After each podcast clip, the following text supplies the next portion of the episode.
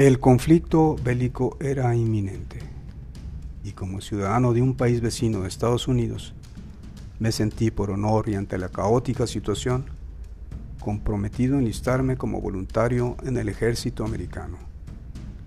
No podía permanecer neutral en el desarrollo de estos eventos. Varias dudas me asaltaron al esperar mi turno para la entrevista. Pensaba yo, podía confiar en mi buena condición física, pero siempre fui un pacífico hombre de familia. Aún así me enrolé una vez que tomaron mis datos personales y me realizaron los correspondientes exámenes médicos. Algo que me ayudó bastante fue la referencia de haber practicado un arte marcial como el judo, aunque de momento me ubicarían como guardia de seguridad en las instalaciones de una base militar. Así me desempeñé por un breve tiempo, pues posteriormente las cosas empeoraron y tuve que ir al frente de batalla, donde en uno de los combates un compañero y yo quedamos atrapados en la parte alta de un cerro. Y ante la superioridad numérica de los atacantes, no tuvimos opción más que rendirnos.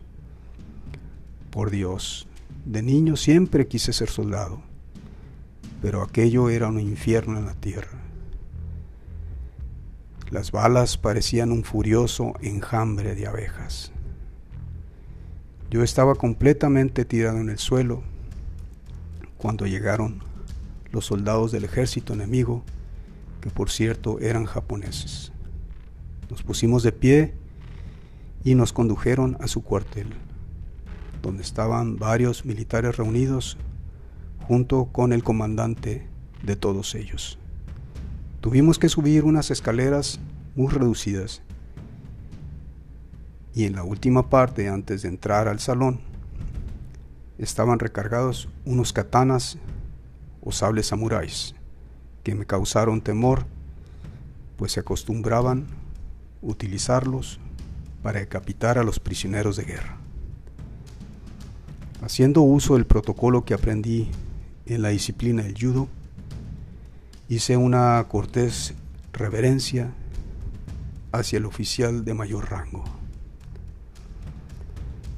Entonces, uno de los soldados se acerca a mí y me dice en japonés, Anata no kuniwa nandeska. Yo lo entendí como una pregunta, alcancé a distinguir me preguntaba de qué país era.